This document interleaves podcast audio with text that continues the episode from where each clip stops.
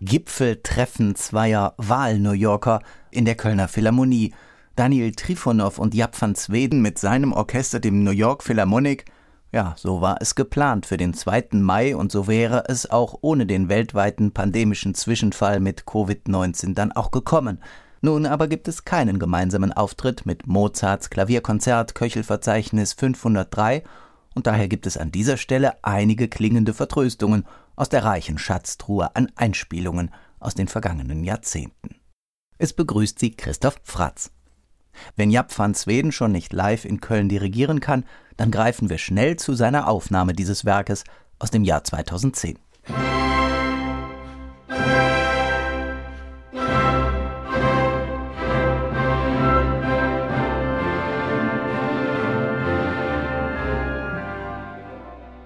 Mit dem Philharmonia Orchestra ist diese Aufnahme entstanden. Ungewöhnlich ist sie wegen des Pianisten.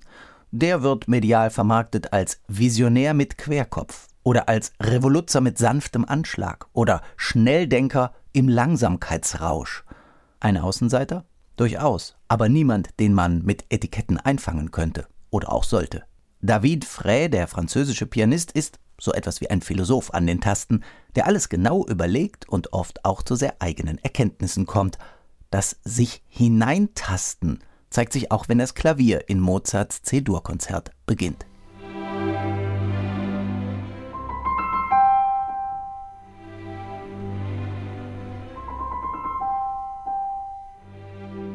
Stille entsteht für David Frey, wenn die Welt aufhört, sich zu drehen. Und davon gibt dieser Beginn eine Ahnung. Die Probleme dieses Konzerts lauern direkt im ersten Satz. C-Dur, das ist neben D-Dur und S-Dur eine der traditionellen Tonarten für die großen Sinfonien. Entsprechend eröffnet Mozart auch dieses Konzert, pompös, mit einem satten Schlag und mehreren folgenden Tutti-Akkorden, fanfarenhaft. Die Klarinetten hat Mozart übrigens draußen gelassen, dafür Oboen eingesetzt sowie Pauken und Trompeten. Das nächste Problem ist die Satzangabe Allegro maestoso. Das hat schon manchen Pianisten in der A-Moll-Klaviersonate Kopfzerbrechen bereitet. Und hier nun ist dieser Satz mit dieser Überschrift und mit knapp 15 Minuten Spielzeit der längste Satz in Mozarts Konzertschaffen. Allein die Durchführung scheint unendlich. Nun gut, 15 Minuten sind ein Richtwert, da gibt es Abweichungen. Hier ein Vergleich. Der Pianist in beiden Aufnahmen der in der Einleitung keine Rolle spielt, ist derselbe, Rudolf Serkin. Zunächst die Orchestereinleitung mit Georges Sell 1957 mit dem Columbia Symphony Orchestra, also zu einer Zeit, als historisch informiertes Spiel noch nicht entdeckt war.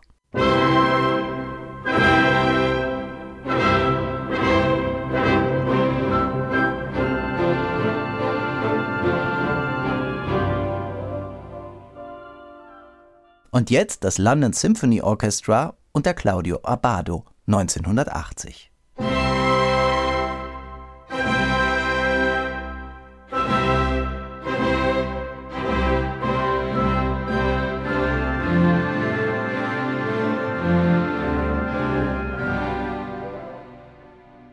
Beide Male steht Allegro Maestoso drüber. Tja, einmal gewichtig und einmal in die Breite gezogen. So kann es klingen. Und wie wirkt sich das nun auf den Klaviereinsatz aus? Beide Male ist ja Rudolf Serkin der Pianist, der das Werk mehrfach aufgenommen hat, übrigens 1955 auch unter Georges Sell. Außerdem gibt es einen Mitschnitt unter Dimitri Mitropoulos und eben die spätere Aufnahme unter Abado. Jetzt genug der Verwirrung. Hier Serkin 1957 mit Georges Sell.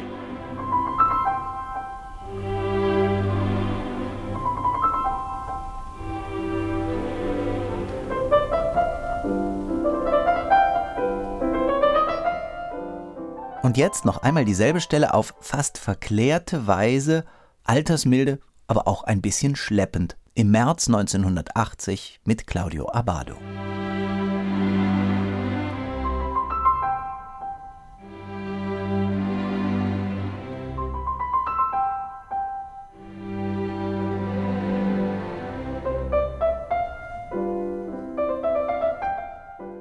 Jetzt zu einer Aufnahme, die Beachtung verdient, vielleicht nicht so sehr wegen der Orchesterleitung, aber wegen des Pianisten. Julius Ketchen, eigentlich bekannt als Brahms-Interpret, ein großartiger Pianist, dem leider keine lange Lebenszeit beschieden war.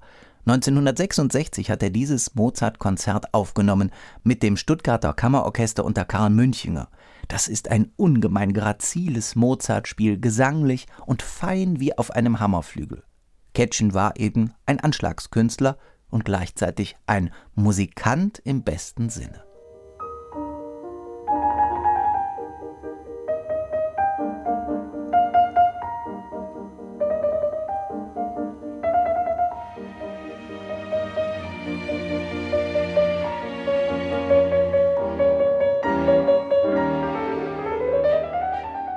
Das war 1966. Gehen wir nun noch knapp zwei Jahrzehnte weiter zurück, eine der ersten Gesamtaufnahmen und das Gipfeltreffen zweier Mozart-Kenner. Edwin Fischer war bekannt dafür, dass er seinen Schülern erst einmal eine ganz eigene Disziplin beibrachte, nämlich die Etüde des Ausatmens. Vor allem für Nervenbündel sicher eine willkommene Übung. Das C-Dur-Konzert von Mozart, Köchelverzeichnis 503, hat er zusammen mit Josef Krips aufgenommen und er war ja auch einer der großen Mozart-Interpreten seiner Zeit. Und so hören wir hier einen ungemein glanzvollen, apollinischen Mozart, bei dem Orchester und Solist sich blendend verstehen. Da herrscht eine Erzähllust und Kunst, die zunächst mal puristisch wirkt, aber bei genauerem Hinhören ihren ganzen Zauber entfaltet.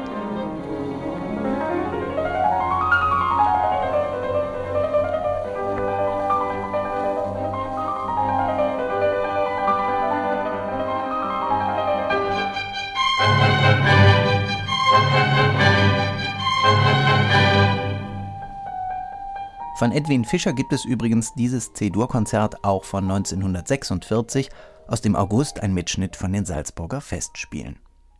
Diese kleinen Ausschnitte zeigen schon das ganze Phänomen Mozart.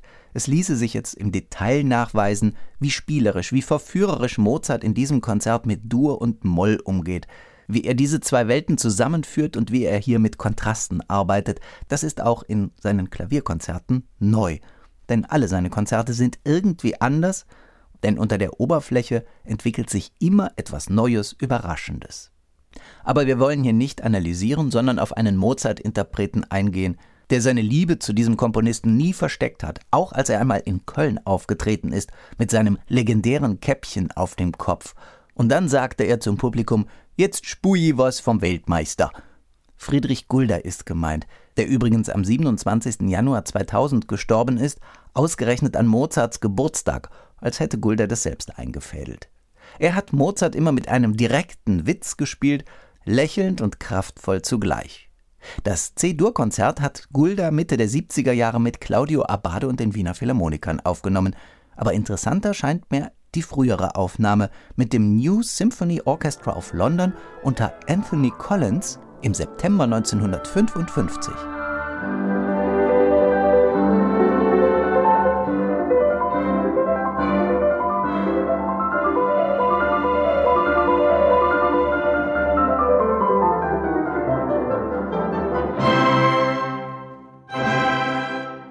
Wie gern hätte man Gulda in diesem Konzert zusammen mit Nikolaus Harnoncourt gehört. Die beiden haben ja Mozart zusammen aufgenommen, nur dieses Konzert nicht. Harnoncourt hat dann dieses Konzert sehr wohl eingespielt und zwar im Juni 2012 und zwar mit Rudolf Buchbinder am Hammerflügel. Buchbinder spielt ja im Konzert immer nur auf dem modernen Flügel, er hatte aber auch eine Sammlung mit historischen Instrumenten, auf denen er immer nur privat gespielt hat. Und dann kam Harnoncourt und hat Buchbinder erzählt, dass er mit seinem Concentus Musicus noch nie ein Mozart-Konzert gespielt hätte. Buchbinder hatte inzwischen seine Sammlung mit historischen Instrumenten abgegeben und so kam dann ein Instrument von Paul McNulty, der einen Walterflügel nachgebaut hatte, nach Wien und Darnoncourt sagte rückblickend, bei den Proben fühlten wir uns wie Weltentdecker. Wir mussten neu hören lernen. Springen wir in den dritten Satz, Allegretto. Das klingt tänzerisch einerseits, aber dann dieser furiose Charakter, der an das Maestoso aus dem ersten Satz erinnert. Das gibt es in keiner anderen Aufnahme so deutlich. Und dann kommt ganz zart das Fortepiano zum Einsatz.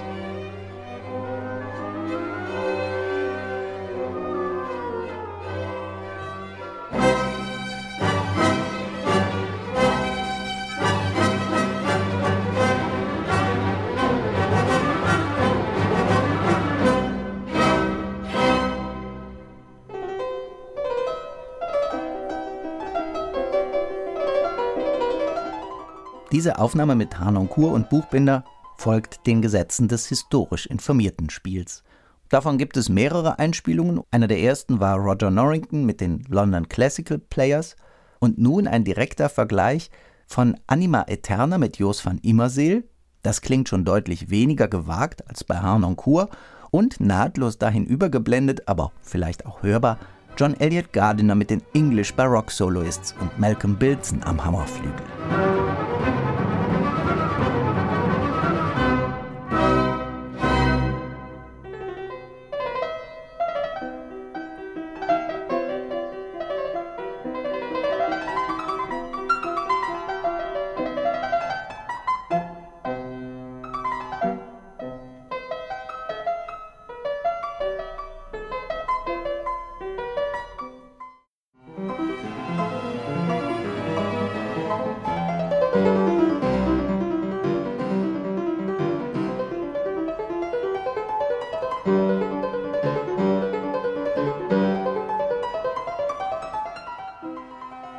Bilsons Spiel ist von äußerster Präzision und sicher auch von genauer stilistischer Kenntnis. Es gibt eine Reihe von humorvollen Momenten, aber auch einige Romantisierungen. Apropos Romantisierungen. Sucht man nach einem Sonderling, dann landet man bei diesem Konzert bei Arturo Benedetti Michelangeli. Der Meister der Perfektion spielt einen rokokohaften Mozart und dann auf einmal solche romantischen Verzögerungen.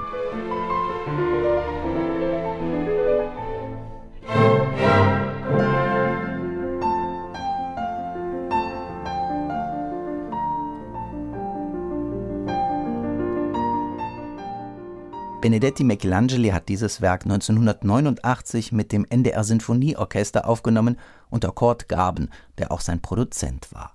Man vergleiche diese etwas betuliche Aufnahme einmal mit Gesa Ander. Dort ist im Allegretto ungleich mehr Zug, das klingt nervöser, das ist kein idyllisches Allegretto. Diese Aufnahme stammt aus Salzburg und ist neben der mit Ingrid Häbler an der Seite von drei Dirigenten die älteste abgeschlossene Gesamtaufnahme, sie stammt aus den 60er Jahren. Aber auch noch mehr als ein halbes Jahrhundert danach ist diese Aufnahme immer noch ein Hörvergnügen. Gesa Ander und die Kamerata des Mozarteums spielen, als hätten sie die historisch orientierte Spielweise längst vorausgeahnt. Das Orchester klingt herrlich vital und forsch, aber auch immer kantabel und samtig.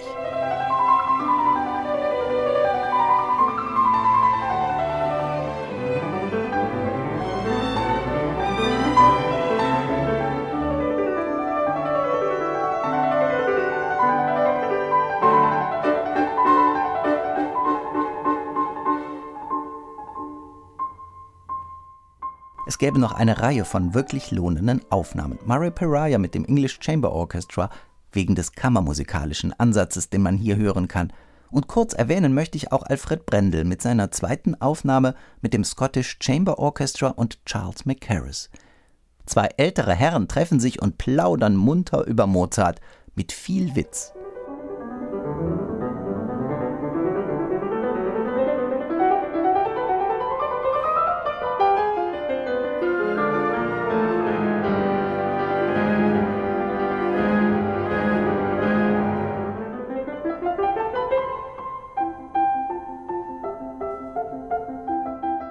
Lohnend ist sicher auch die zweite Einspielung mit Mitsuko Uchida nach ihrer Gesamtaufnahme unter Jeffrey Tate.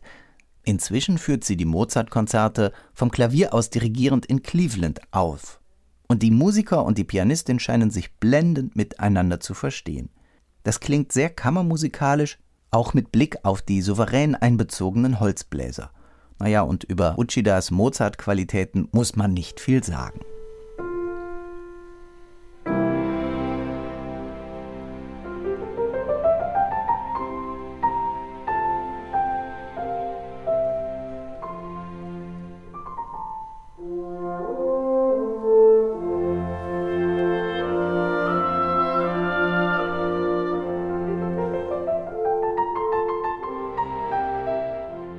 Zuletzt eine Aufnahme, in die ich immer wieder gerne reinhöre, vor allen Dingen in die Gesamtaufnahme der Mozart-Konzerte.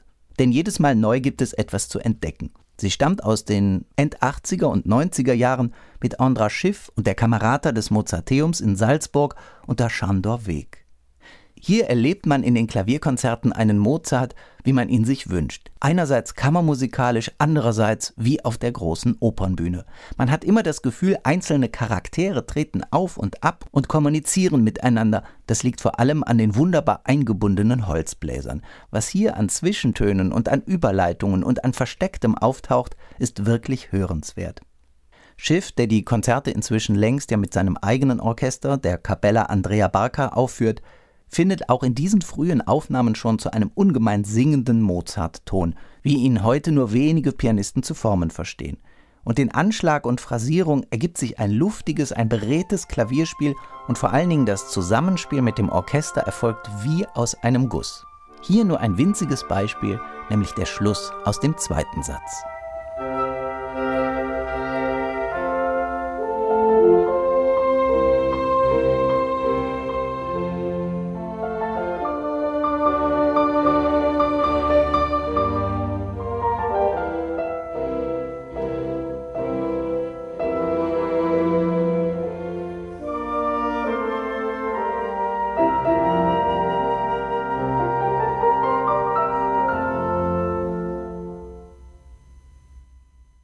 Eigentlich hätten die New Yorker Philharmoniker und Japp van Sweden mit Daniel Trifonov Mozarts Klavierkonzert C-Dur Köchelverzeichnis 503 in der Philharmonie aufführen sollen.